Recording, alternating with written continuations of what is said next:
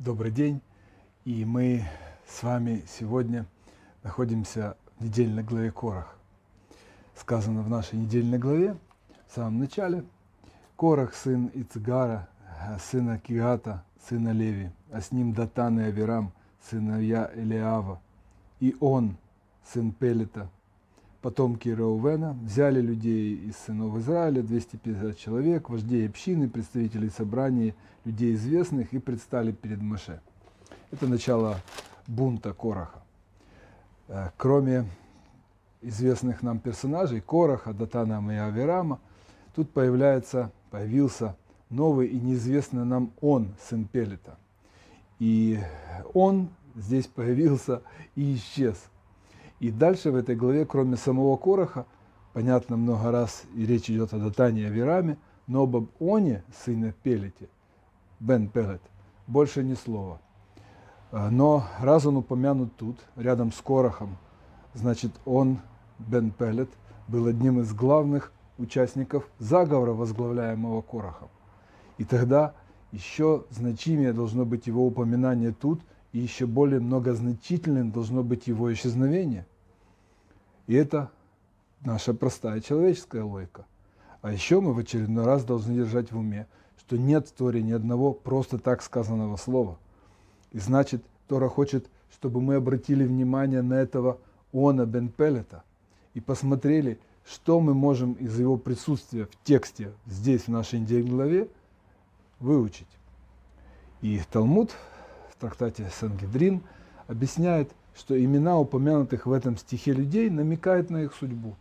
И про Она, Бена Пелета, объясняет Талмуд следующее.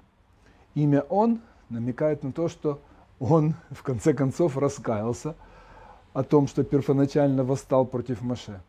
Он от слова «анинут» – скорбеть, сокрушаться – Имя его отца Пелет намекает на то, что ему были сделаны чудеса. Пелет от слова пеле – чудо. Объясняет Раши, то, что он смог раскаяться в своих намерениях и, не согрешить, считается чудом. Мидраш дает нам следующую информацию об Оне Пель, э, Бен Пелете. После первой же стычки с Маше и Аароном – Жена Она убедила его выйти из игры, не принимать участие в бунте против Маше и таким образом спасла его, спасла мужа. Она сказала Ону, какая тебе разница, кто будет руководителем, Маше или Корах, ты все равно ничего не выигрываешь. Но кроме слов она еще и действовала. Она дала мужу вина, уложила спать, а сама села на пороге дома с непокрытыми распущенными волосами – выставив себя на публичный позор. Таким являются распущенные волосы у женщины. И поскольку евреев, еврею запрещено смотреть на женщину с распущенными волосами, кроме собственной жены, заговорщики, пришедшие вечером за оном, не решились приблизиться к его шатру и удалились. И Мидраж говорит, что они думали, что его жена сошла с ума, ну, распустить волосы на, на людях и пожалели бедня, беднягу и удалились. Талмуд приводит стих из книги царя Шломо. Это известная э, в Мишлей э, стих. Мудрая женщина строит свой дом, а глупая разрушает его своими собственными руками. Талмуд утверждает, что жена Она была мудрой и праведной женщиной, и поэтому она построила свой дом, свою семью, повлияв на мужа, дабы тот избежал греха. А жена Короха была глупой и грешной женщиной, поэтому она разрушила свой дом и навлекла на себя и на своего мужа ужасную казнь быть проглоченной землей.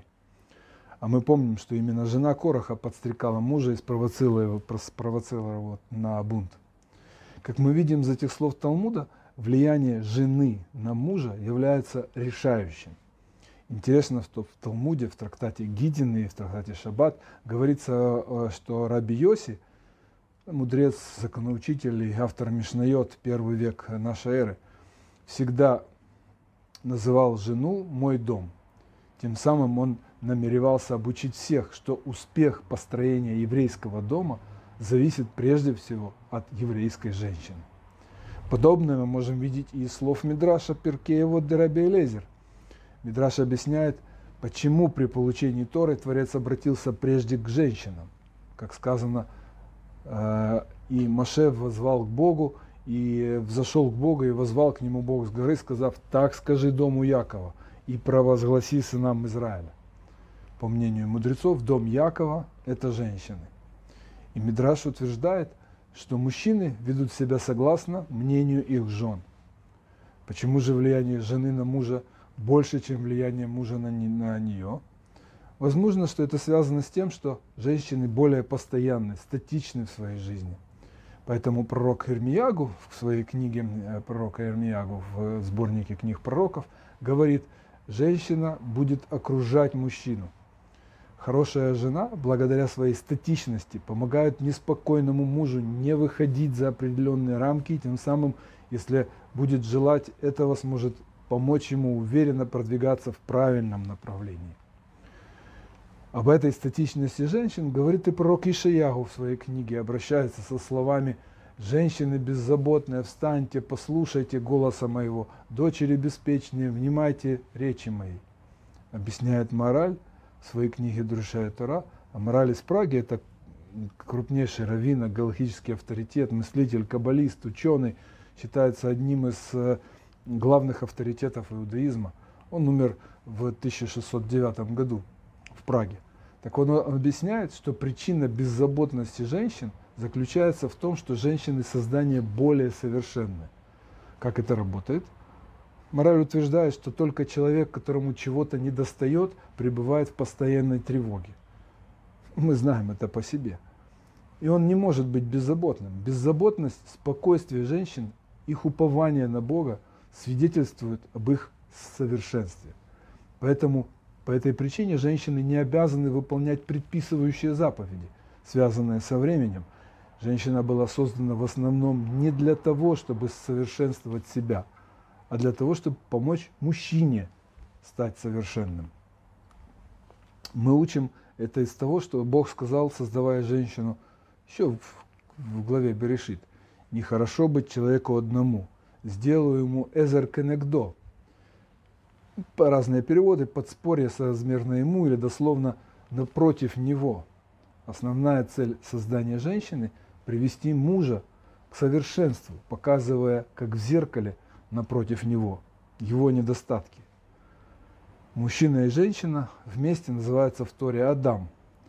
Адам решен имеется в виду, то есть совершенный человек, которым был Адам э, до греха. И сказанное поможет понять благословения, которые произносят женщины в составе других утренних благословений.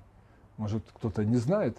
Так вот, женщина говорит, что спасибо за то, что он создал меня по своему желанию – и объясняет Шимшин Рафаэль Гирш, большой авторитет, комментатор э, Писания, один из духовных лидеров евреев Европы, умер в 1887 году, в конце XIX века. Что имеется в виду, что Творец создал ее в соответствии с его конечным желанием, с его Всевышним, то есть совершенной.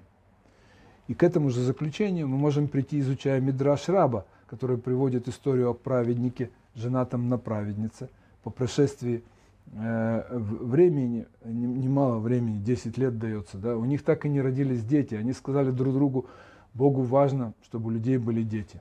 Каждому из нас надо поискать себе другую пару, возможно, таким образом мы удостоимся потомства. И праведник э, и праведница развелись. Так получилось, что праведник женился на грешнице, а бывшая жена праведница вышла замуж за грешника. Праведник – под влиянием грешной жены тоже опустился и стал грешником, а грешник под влиянием праведной жены стал праведником. И заканчивает Мидраш. Из этого мы учим, что все от женщины. То есть ее влияние на мужа гораздо более весомо, чем влияние мужа на жену. И мне кажется, что данный урок по-разному, то есть с разных сторон важен и для женщин, которые должны понять, какая ответственность лежит на них. Ведь по сути от них зависит, их муж будет грешником или праведником. Ну и про детей говорить уже не приходится. Но это важный урок и для мужчин, основной целевой аудитории.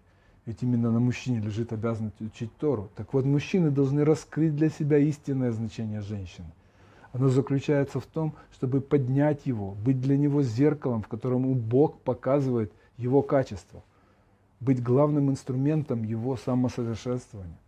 И при этом женщина имеет право не меняться, оставаться статичной. В этом ее суть, как мы услышали у пророков.